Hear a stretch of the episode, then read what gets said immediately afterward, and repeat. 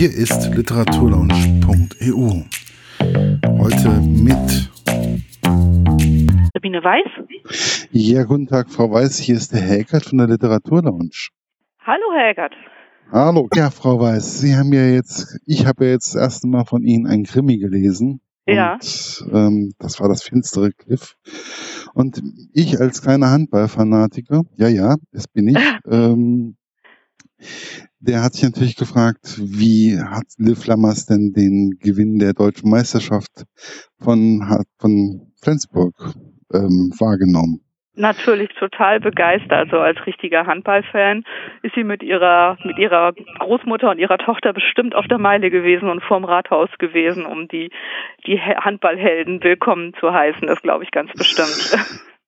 Ja, also ich komme ja auch aus einem handballverrückten Landkreis und dementsprechend, das ist ja, ähm, ja, dementsprechend war das für mich schon der erste Einstieg, wo ich so leichte Gänsehaut bekommen habe. Ah, klasse.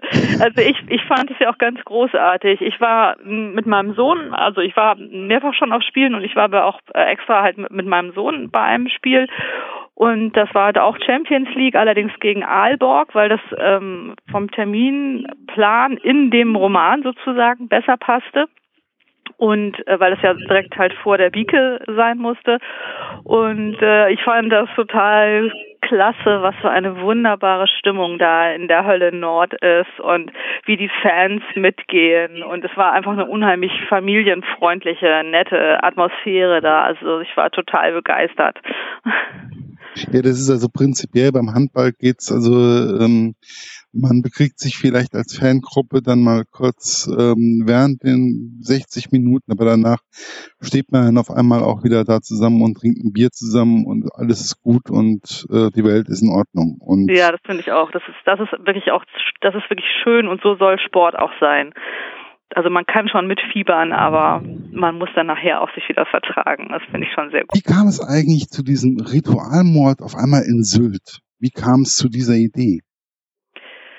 Ich äh, habe also seit jeher eigentlich so eine Faszination für so Hügelgräber und alte Grabstätten und äh, Steinkreise und finde, dass das eigentlich, dass das ganz besondere Orte sind. Da herrscht meistens eine ganz, ganz besondere Atmosphäre, finde ich. Und ich habe auf Sylt auch alle Hügelgräber, nicht alle wahrscheinlich, aber doch eine Menge Hügelgräber besucht und auch tut es auch nach wie vor immer wieder weil ich das immer sehr schön finde. Und ähm, ja, als wenn man sich mit Krimis beschäftigt, das ist ja jetzt mein dritter Sylt-Krimi, äh, dann entwickelt man als Autor so eine gewisse ja, berufliche, wie eine berufliche, einen beruflichen Defekt sozusagen. Also man sieht sofort immer, man guckt immer und denkt immer, ah, guck mal, hier könntest du auch mal gut jemanden um die Ecke bringen oder so. Also es ist wirklich makaber. Und äh, da ich ja sowieso so eine Faszination habe für die Wikinger und für diese alten Gräber, war das für mich jetzt gar nicht so weit weg. Und als ich dann gelesen hatte, dass auf einem Acker bei Morsum 2016 äh, ein großer Silberschatz gefunden wurde, da war dann meine Fantasie sowieso schon in Gange. Da habe ich gedacht, okay, also was wäre wenn? Also das ist ja so die klassische Frage und da ging es eigentlich sofort los mit der mit den mit der Fantasie, mit dem Fall. Ich wusste gar nicht. Also gut, okay, ich bin dann sowieso, also ich muss dann auch mal sagen, es gibt bestimmte Ecken, die kenne ich überhaupt nicht in, in Deutschland und hm. Sylt gehört ja auch dazu. Das habe ich auch mehr oder weniger in der Rezension ja auch dazu reingeschrieben. Ähm, wie wichtig sind denn diese Hügelgräber in Sylt? Oder ähm, wie präsent sind die denn heutzutage noch? Also es gibt, also Sylt hat ja sehr viele ge, ähm, gehabt auch, also ein Teil ist auch verschwunden und überbaut worden und abgetragen worden. Also sehr präsent sind eigentlich ähm, vier, fünf. Äh, und zwar das eine ist natürlich das Denghoek, das ist ja aus der Steinzeit, das ist dieses mhm. Steinzeitgrab, äh, das man auch besichtigen kann. Also da kann man rein äh, krabbeln, das ist auch echt total interessant und schön. Und dann gibt es ähm, in Kampen zwei wo an denen man auch so direkt vorbeigeht durch die Heide und in Kaitum auch nochmal welche, an denen man auch, wenn man da spazieren geht, die man auch sofort sieht. Aber es gibt zum Beispiel auch vor dem langen Christian, also diesem schwarz-weißen Leuchtturm, den man ja auch auf Fotos häufig sieht, da gibt es so einen ganzen, Hau ganzen Haufen so Maulwurfshügel, hätte ich mal fast gesagt, bewachsene Maulwurfshügel. Und das sind auch alles Hügelgräber. Also das wissen, glaube ich, auch ganz viele äh, Besucher nicht. Hey, ich finde das immer sehr, sehr spannend und ich glaube, da ähm, hat auch diese ähm, die Krimi Frau Weiß und die Frau Weiß, die historische Romane schreibt. Ich glaube, das, das sind so diese Verbindungspunkte auch für Sie, oder? Ja, das befruchtet sich zum Teil sehr stark. Also auch manches passiert dann auch unbewusst. Also dass ich merke, ein Thema, was womit ich mich gerade beschäftigt habe, im Krimi taucht dann plötzlich wieder im historischen Roman auf oder so. Also das, das vermischt, also das befruchtet sich, sagen wir es so. Ansonsten sind diese beiden Genres ja sehr unterschiedlich. Also ich habe ja schon viel länger historische Romane geschrieben, als ich Krimis schreibe und ich habe auch eine ganze Weile gebraucht, bis ich also einen Erzählton für meinen Krimi gefunden habe. Also ich habe wirklich da relativ lange daran rumgetüftelt und habe mehrere Leseproben geschrieben in ganz unterschiedlichem Erzählstil, bis ich so ein bisschen das Gefühl hatte, okay, das ist jetzt meine Liv und das ist jetzt so möchte ich die Geschichte erzählen. Das war schon ein relativ langer Prozess.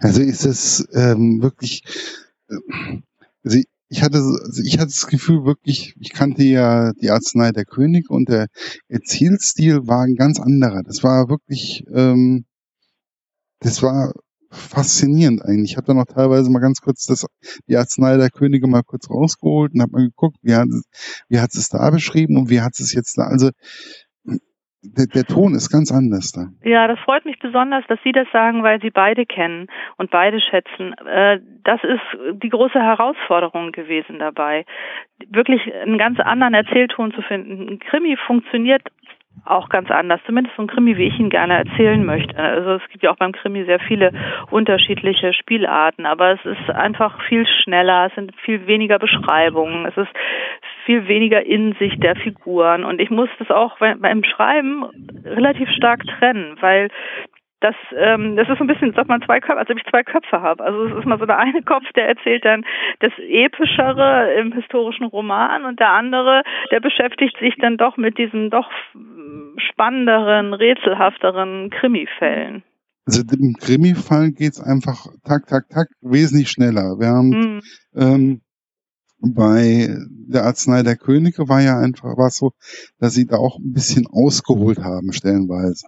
Genau. Und beim, und bei den Krimis ist es halt einfach, das geht schneller, also da passiert schneller etwas. Mm, genau, genau. Ich, also ich mag mich auch selber ja nicht so gerne wiederholen. Und zum Beispiel jetzt, ich habe jetzt noch einen historischen Roman auch schon veröffentlicht, der heißt Die Perlenfischerin. Das ist nochmal wieder ein bisschen anders. Der erzählt auch mal wieder einen längeren Zeitraum, also ein längeres Leben. Das ist also nochmal auf eine gewisse Art und Weise epischer, aus verschiedenen Perspektiven und das hat mir halt auch große Freude gemacht. Das ist ja so eine Geschichte, da geht es ja um die um Flussperlmuscheln, es hat so einen gewissen Naturschutzaspekt. Also ich ich, ich lebe das beides so total. Also ich liebe das wirklich, in den Krimi einzusteigen und zu recherchieren. Ich war da auch dann jetzt gerade wieder beim LKA und habe ich mit äh, einem ähm, Kommissar beim LKA über organisierte Kriminalität unterhalten und gehe jetzt demnächst mal wieder ähm, zur Kripo Sylt, weil ich mal hören will wieder, wie was da so wie diese Sachlage so ist. Also, aber äh, ich lieb, lieb das ja auch total, in die Bücher einzusteigen oder ins Museum zu gehen und mir dann mein historisches Thema so zu erarbeiten.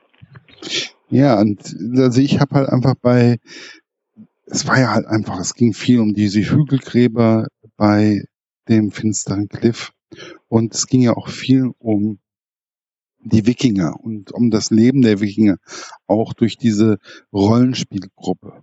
Mhm. Ähm, wie präsent sind denn die Wikinger auch, wenn man, also, wie wichtig waren die Wikinger für Sylt? Sehr wichtig, sehr wichtig. Also das sieht man ja auch an diesen an diesen Schätzen noch. Das ist in der Nähe von äh, Sylt ist ja Heiterbu. Heiterbu war eine der größten Städte zu der Zeit der Wikinger. Ähm, und äh, wenn man sich so oft, wenn man sich die Karte anguckt, die Wikinger äh, haben ja auch irgendwann England erobert, England überfallen und da ist äh, Sylt so quasi halt auf dem Weg. Also auch wenn man dann zurückgekommen ist äh, als Wikinger, dann konnte man gut da schon mal auf Sylt Halt machen und seine Schätze vergraben und da irgendwie sich in den äh, Hügelgräbern zur Ruhe betten. Also es lag einfach gut auf dem Weg. Also mich wundert das überhaupt nicht, dass es da so viele Grabstätten gibt und dass auch noch immer wieder was gefunden wird. Wie ist es eigentlich, wo wir gerade beim Finden sind, wie ist es eigentlich, so ein Sachsschwert, so ein besonderes Schwert ähm, in so ein Krimi einzubauen und ähm, dann auch noch jemanden zu haben, der so etwas auch noch schmieden kann oder sonst irgendwas. Also ich fand das sehr interessant teilweise. Wie ja, das ist äh, das ist ja, da muss also ich habe da relativ lange äh, rumgetüftelt. Sollte das ein Schwert sein? Soll das eine Waffe sein? Soll das ein Schmuckstück sein? Besonderes, was halt so einen starken Wert hat, dass ähm, dafür getötet wird. Was äh, stelle ich mir so vor? Das hängt dann an, das hängt dann auch sehr stark damit zusammen, wen, was denke ich mir, wer der Täter ist und äh, was sind das überhaupt für Leute? Und äh, witzigerweise hatte ich im letzten Jahr halt auch ähm, Leute kennengelernt, die zum Beispiel hier nach Hannover gehen zu diesem Conquest of Methodea, was ja wirklich eines der größten äh, Fantasy-Spiele, also so Rollenspiel. Mhm. Events ist. Also ich weiß nicht, ob Sie davon schon mal gehört haben. Es ist ja eine ganz gigantische Veranstaltung. Und da kannte ich Leute, die da hingegangen sind und die dann mir auch ganz begeistert erzählt haben, wie sie da halt ihre, ihre Rollen auch leben. Und das ist einfach ja auch nicht, äh, das ist ja eine große Szene, die so ein bisschen unter dem ja, unter dem Radar der Öffentlichkeit zum Teil stattfindet. Es sei denn, man sieht sie eben an, bei so bestimmten Events. Also ich habe das eigentlich erst dann wahrgenommen, nachdem ich den Roman gelesen habe, weil dann habe ich dann angefangen zu recherchieren. Ich sitze dann auch ab und zu mal wirklich stundenlang hier und recherchiere über die bestimmten Themen, also auch ja. mal über das Sachsschwert oder auch mal über äh, die Hügelgräber oder ähm, um äh, also es ist vollkommen egal, ob das jetzt bei Ihnen ist oder ob das bei irgendjemand anders ist. Ich ja. möchte dann auf einmal mehr wissen. Das ja, das finde ich aber auch herrlich. Das geht mir ja als Leser auch so. Und das ist auch wirklich das ganz Großartige an Büchern, dass man einfach in so eine fremde Welt eintaucht, dass man sich mitnehmen lässt, dass man sich inspirieren lässt, dass man irgendwie vom, vom Hundertsten ins Tausendste kommt. Und ach, das ist, das ist ja einfach ganz großartig. Und so ein Sachsschwert hatte ich übrigens tatsächlich in Heiterbudern gesehen mal in diesem Wikinger-Museum. Da, da haben die ja sehr viele Fundstücke und und unter anderem auch in Sachs.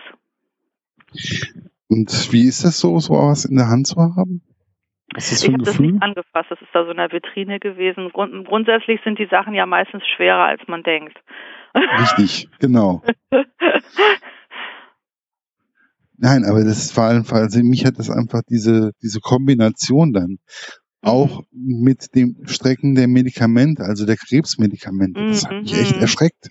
Also ja. da habe ich dann erstmal gedacht, boah, ob das so ähm, ist oder überhaupt. Und dann mhm. wieder Computer, ne? Und mhm. ähm, mhm.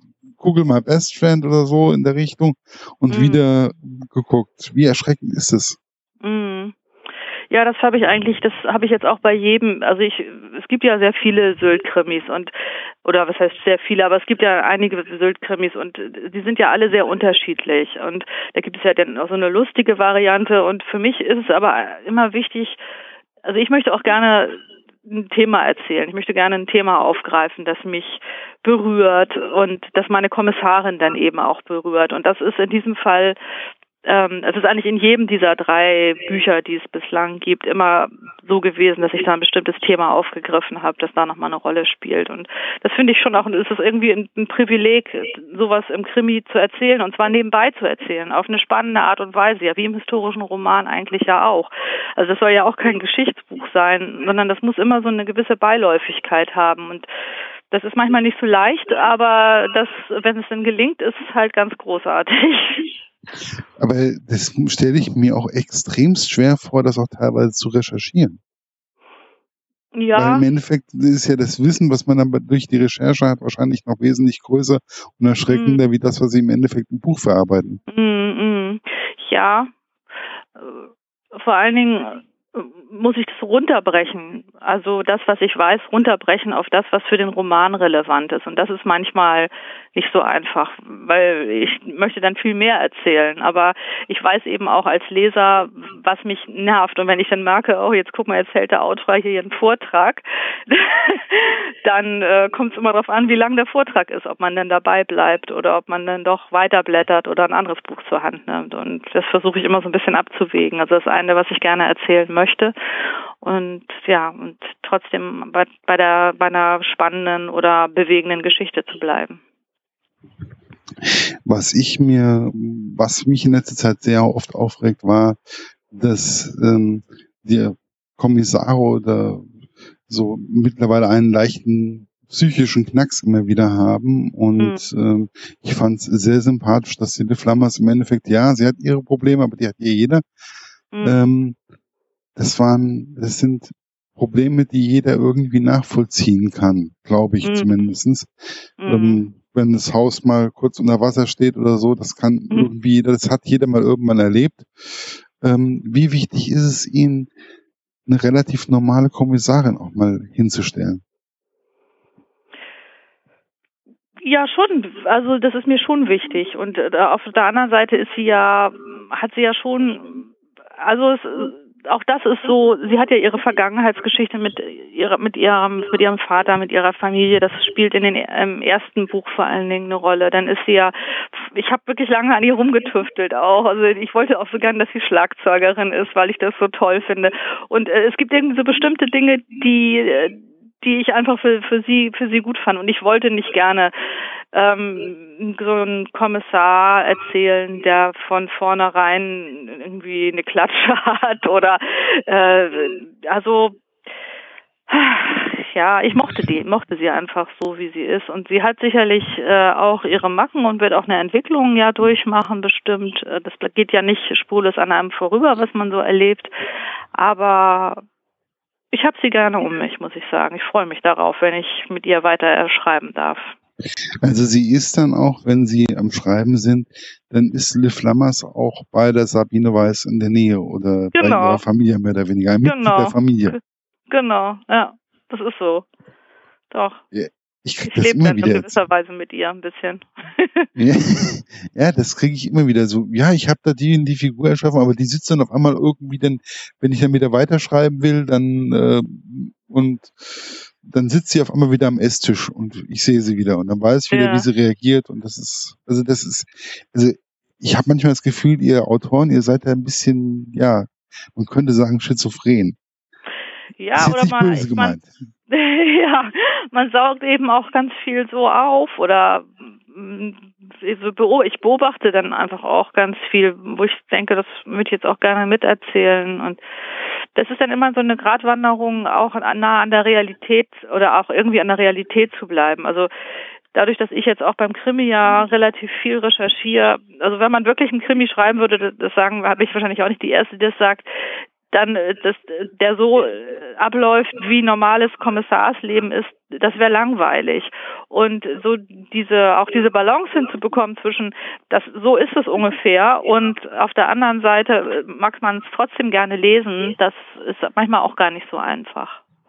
Ja, das, also ich finde, das ist schon, eine, das ist, ich finde es immer wieder faszinierend, welchen Balanceakt ihr Autoren immer mhm. wieder mehr oder weniger auch ähm, der durchlebt, weil ob das jetzt im Fantasy-Bereich ist, ob das ein Krimi mhm. ist, ob das ein Thriller ist, ob das nun ein historischer Roman ist oder oder oder oder es ist ja immer irgendwo das, erstmal den Gedanken zu haben, diese Fantasie zu haben, ja, mhm. diese in diesem Falle dann diese blutrünstige Fantasie auch zu haben mhm. ähm, und bei einem Krimi und dann auf einmal wieder umzuswitchen zu einem historischen Roman. Ich hatte ja wirklich, ich hatte wirklich Riesenangst vor diesem Krimi. Ja. Ich hatte gedacht gehabt, sie kann mich eigentlich nur enttäuschen. Mhm. Das war mein Grundgedanke. Mhm. Entschuldigung. Ja, Deswegen macht ja auch, mhm. ähm, Und im Endeffekt ähm, hat's dann, war es ein krasse Gegenteil. Gut, sie haben mich eines Besseren belehrt. ähm, Schön. Wie oft ähm, wie oft kommt es bei Ihnen vor, dass etwas Historisches in Ihren Krimis vorkommt? Ähm, nicht so oft, glaube ich. Also, äh, nee. Ja, also ähm, im, in dem zweiten Entbrennende Gischt gibt es auch einen, Zug, einen Rückgriff auf die Vergangenheit, aber auf die jüngere Vergangenheit. Und ähm, der erste, Schwarze Brandung, ist eigentlich ähm, ein ganz heutiger Stoff. Mhm. Hey, habe ich beide nicht gelesen gehabt, deswegen bin ich jetzt ausnahmsweise ja. mal. Ja, ähm, Macht ja deswegen, für mich ist halt einfach, ich fand diesen Switch dann von dem historischen in den aktuellen, also auch mit den Skandalen, mit den Medikamenten, mhm. ähm, mit der heutigen, mit den Rollenspielern oder oder, das fand ich einfach, ich fand es klasse. Also mhm, mhm. und ja, ich fand es auch interessant, wie sie es gestrickt haben, dass die Historie in das heutige Leben mehr oder weniger rein switchen kann. Also mhm. das fand ich sehr interessant. Ja, das hat auch Spaß gemacht. Hat das, also hat das Ihnen auch Spaß gemacht, so etwas zu ja. beschreiben? Ja, hat mir absolut Spaß gemacht, doch. Aber es ist auch so, also jetzt zum Beispiel, ich schreibe im Moment jetzt gerade den vierten äh, Le Flammers Krimi und der wird wieder anders. also da spielt wieder was ganz anderes eine Rolle. Und das finde ich für mich auch einfach schön und wichtig. Dass ich wieder eine andere Facette nochmal von Sylt zeigen kann, also von, von dieser, von der Insel, aber auch nochmal vielleicht eine andere Facette von dem, was ähm, kriminalitätstechnisch äh, möglicherweise los ist. Ich will da jetzt überhaupt gar nicht noch gar nicht so viel verraten. Ich bin da noch mitten am Schreiben, aber also ich finde ich finde es halt immer schön, wenn ich mal also wenn ich das so variieren kann. Also wenn es jetzt nicht halt nicht wieder einen Rückgriff auf die Geschichte gibt, sondern jetzt ist es mal was ganz anderes wieder. Nee, ich bin da gespannt. Also ich krieg ja, da schon ja. so ich bin ja für alles mögliche offen für jede Standart. Ja. Ähm, für mich ist es ja auch mal wieder wichtig, dass ich immer wieder verschiedene ähm, Romane mir anhöre, also an, anlese, lese, nicht nur immer ein Genre, sondern ich brauche wirklich äh, das brei komplette breite Genre vom Sachbuch über historischen ja. Roman, Krimi, Thriller, äh, so. Science mm. Fiction. Ich brauche das mm. einfach, mm. weil ansonsten, ich, ich denke mir auch, sie brauchen auch diesen Krimi, sie müssen den auch irgendwo schreiben, einfach auch um eine andere Facette für sich selber beim Schreiben auch zu entdecken. Genau, das wollte ich gerne. Das war so die Grundidee, dass ich dachte, ach, ich würde mich einfach gerne noch mal woanders ausprobieren, also als ich diesen Krimi entwickelte. Und dann hatte ich ganz am Anfang auch mal, ich hatte mit meiner, ich habe eine Agentin und mit der habe ich dann auch gesprochen. Dann ging es halt auch mal darum, okay, was interessiert dich denn noch oder was könntest du dir noch vorstellen? Und dann war halt auch relativ schnell für mich klar, nee, so Liebesroman ist es halt eher nicht und es ist auch eher nichts Lustiges, sondern so einen richtigen Krimi, das würde ich schon gerne erzählen. Und ja, so ist das dann gekommen. Wie schwer ist es eigentlich, ähm, immer wieder zu switchen zwischen Krimi und historischen Roman? Ähm, also da ich das jetzt im Moment, dass ich, da ich das Privileg habe, dass ich die so nacheinander wegschreiben, also nicht wegschreiben, aber da ich die nacheinander schreiben darf, das ist, das funktioniert ganz gut. Ich könnte das nicht verschränkt schreiben, weil das, wir haben ja schon gesagt, es ist einfach zu ähm, unterschiedlich. Aber ich schreibe halt einen fertig und also wenn ich während ich jetzt zum Beispiel ähm, den nächsten Sylt-Krimi schreibe, kriege ich dann möglicherweise das Lektorat vom nächsten historischen und das funktioniert dann. Aber dann ist das Buch eben auch schon da. Also Lektorat ist ja dann doch nochmal eine andere Arbeit. Aber ich könnte das nicht so, ich könnte nicht von einem, äh, jetzt schreibe ich mal einen halben Sylt-Krimi und dann schreibe ich den halben historischen Roman oder so. Das, das geht nicht. Also immer mehr oder weniger so abwechselnd, mal einen historischen Roman, mal einen Krimi. Ähm, Jetzt im Moment gerade, ja. Das ist ein großes Glück. Mhm. Das geht gerade, das funktioniert gerade. Und Sie schreiben auch je nachdem, wie Sie sich gerade fühlen. Also dann sagen, mir ist jetzt gerade nach Krimi schreiben, dann schreiben Sie einen Krimi und Nee, da bin ich, das ist, da bin ich ja von dem Verlag äh, sozusagen abhängig. Also da die Sachen werden ja schon also einge, sind eingeplant und da weiß ich jetzt, den nächsten Krimi muss ich ähm, im August irgendwann abgeben. Und ähm, so, also man hat ja so seine, man kriegt dann ja auch doch hat einen relativ starren Rahmen als Autor durch die Abgabetermine und deswegen bleibe ich jetzt einfach schön am Krimi. so, was unterscheidet sich denn, wie unterscheidet sich denn die Arbeit so prinzipiell zwischen dem historischen und dem Krimi-Roman? Also, also das Lesen bin, ist ganz anders da. Ja, also ich bin natürlich, also ich für den historischen lese ich doch schon noch mal viel mehr, weil es natürlich viel mehr Themen, das haben Sie ja bei der Arznei gesehen, da sind ja viel mehr Themen, die eine Rolle spielen und die auch äh, lang, länger oder tiefer erzählt werden, auf eine andere Art und Weise erzählt werden, ist auch einfach eine andere Strecke mit 500 Seiten mindestens. Ähm, da bin ich dann viel in Museen, in Bibliotheken, ähm, rede mit Fachleuten auch. Und beim Krimi ist es schon so ein bisschen äh, ja praxisnäher einfach. Also wie ich schon sagte, also ich gehe jetzt ja, ich war jetzt beim LKA, ich gehe zur Kripo Sylt, ich habe neulich mal an der Obduktion teilgenommen. Also man macht einfach ganz andere Sachen, die da. Aber ich lese natürlich auch trotzdem viel. Also ich habe halt trotzdem meine Fachbücher, die in die ich dann reingucke und wo ich dann nachlese, wie sie dann die, wie ist denn noch der Ablauf, wenn man eine Telefonnummer ermitteln will oder wie, was würde, was würde denn ein Polizist in der und der Situation machen? Und da gibt es ja richtig auch Handbücher zur Ausbildung, in der man sowas auch nachlesen kann. Wie ist es eigentlich bei so einer Obduktion? Was für ein mhm. Gefühl hatten Sie denn da?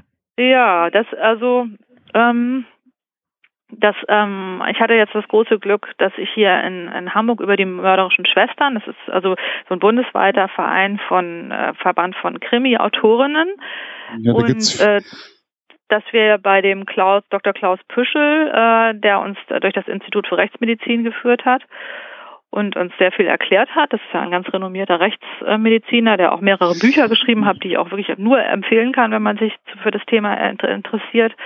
Und äh, da, ähm, ich hatte sehr viel darüber gelesen, weil das haben Sie ja jetzt gesehen. Also im Finsteren Cliff gibt es ja durchaus eine relativ ausführliche Beschreibung einer Obduktion. Und ähm, da hatte ich äh, durchaus viel für recherchiert, habe da auch so Fachbücher, die ich schon an sich relativ gruselig finde. Also es ist was anderes, wenn man Gewalt im Film erlebt oder im, in einer Fernsehserie erlebt, ist was ganz anderes, als wenn man tatsächlich mal Tatortfotos sieht oder Fotos sieht von aus einer von einer Obduktion zum Beispiel. Das, so, das ist einfach hat eine andere Qualität. Und äh, ja, bei einer Obduktion tatsächlich zu sein, ist nochmal was anderes. Ich habe wirklich eine ganz, ganz große Hochachtung vor den Rechtsmedizinern, die da tatsächlich, die da tagtäglich ähm, ja ergründen, warum jemand gestorben ist. Da wirklich eine ganz, ganz, ganz große Hochachtung vor.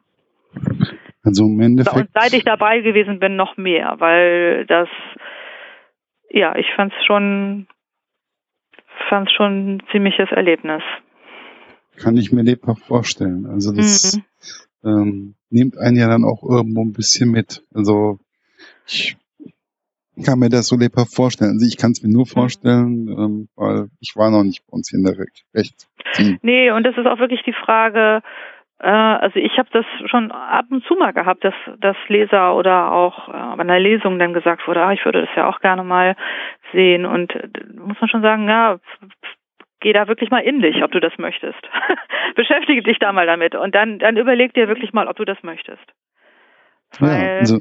das ist eben nicht wie im Film. Ne? Also das ist eben echt und äh, das ist anders. Also mir ging es wirklich noch tagelang wirklich sehr nach. Also ich habe da wirklich tagelang hinterher noch mit zu tun gehabt, dass ich immer wieder ähm, diese Bilder vor Augen hatte, diese Gerüche in der Nase hatte, die Gerüche, die ich nicht so schlimm fand, wie es immer beschrieben wird, ne? Also dass die Kommissare sich da Pfefferminz unter die Nase schmieren. Das ist ja, da sagt ja mir jeder echte Kommissar, das ist Quatsch.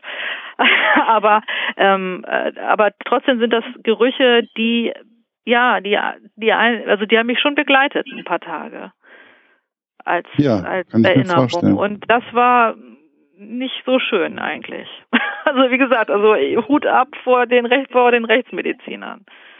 Ja, und dann lassen sie das ja auch noch ein bisschen wahrscheinlich in ihren Roman einfließen oder in den Krimi einfließen. Ganz bestimmt, ja. Also und natürlich ist das total toll. Also deswegen ist es einfach super, dass man, dass ich das mal durfte. Ich habe mir das auch gewünscht. Also ich war einer von denen, die gesagt haben, ich möchte das unbedingt gerne mal machen. Wir haben so Themen gesammelt als Krimi-Autorin, was möchten wir denn gerne mal? Und das war auch eins, eine, eine meiner Vorschläge, weil ich das wirklich ganz, ganz gerne wollte. Aber jetzt habe ich das einmal erlebt, jetzt reicht's mir auch.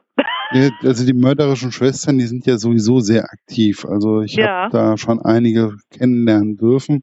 Mhm, mh. und äh, muss einfach feststellen, die sind da wirklich sehr, sehr aktiv, beziehungsweise aber auch das Syndikat ist es, gibt's ja auch noch, glaube ich. Genau, im Syndikat bin ich auch. Mhm. Und ähm, die sind auch sehr rührig. Also das Mhm. mit dem Krimi, die Sch- Krimi-schreibende Zunft, die ist da schon, ich glaube, das ist auch ein ziemlich guter Zusammenhalt, der auch teilweise Ja. herrscht. Vielleicht schaffen Sie das ja mal. Wie weit ist denn Hannover von Ihnen aus? Hannover ist, ähm, wenn ich mit dem Zug fahre, ähm, ja, also geht. Weil Also äh, ich- nächstes Jahr ist ja die Kriminale in Hannover. Und da gibt es ja auch viele Veranstaltungen, die öffentlich sind. Also das ist ja die, diese, diese Jahrestagung des Syndikats und da gibt es ja wirklich immer sehr, sehr tolle Veranstaltungen und vielleicht können Sie da, vielleicht haben Sie ja mal Zeit, da mal vorbeizukommen. Ja, das vor zwei war Jahren waren sehr, Sie, sehr glaub- spannend. Vor zwei Jahren waren sie, glaube ich, bei uns hier in Marburg. Wenn mich nicht alles täuscht. Ich Vor war zwei Jahren waren war Sie in Jahr nicht Marburg. da, aber ich war vor, ich war letztes Jahr in Halle. Das erste Mal auf meiner ersten Kriminale, genau. Weil vor zwei Jahren, es muss gleich vor zwei Jahren gewesen sein, da haben sie mich auch gesagt gehabt, oh, wir sind jetzt gleich in Marburg und nächste Woche wollen wir uns treffen. Ja, äh, ja. Ja, Marburg-Gießen ist halt, ne? Nicht unbedingt weit weg. Ja. Ich finde es immer wieder spannend. Ich freue mich auch auf die nächsten Projekte und vielleicht auch mal wieder auf einen historischen Roman zwischendurch. Ja. Also, Vielen Dank. ich wünsche Ihnen auf jeden Fall noch einen schönen Abend. Ja, schönen Abend. Tschüss. Tschüss. Das war's für heute. Bis bald bei der Literaturlaunch.eu. Euer Markus.